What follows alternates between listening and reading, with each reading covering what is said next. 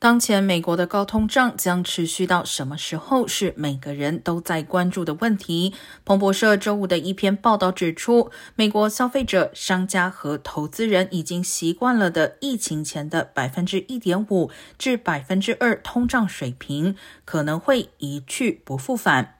摩根大通的首席经济学家预测，如果通胀率最终回落到百分之二点五，联储将会感到满意。而非后者此前强调的长期百分之二，但如果通胀长期远高于百分之二点五，那么联储将重拾遏制通胀的各种政策，届时经济衰退的风险将显著上升。报道认为，通胀最终会来到什么水平，很大程度上取决于美国人能接受什么程度。比如，一九七零年代，联储的政策遏制了通胀，但代价是经济陷入深度衰退，失业率高达百分之十。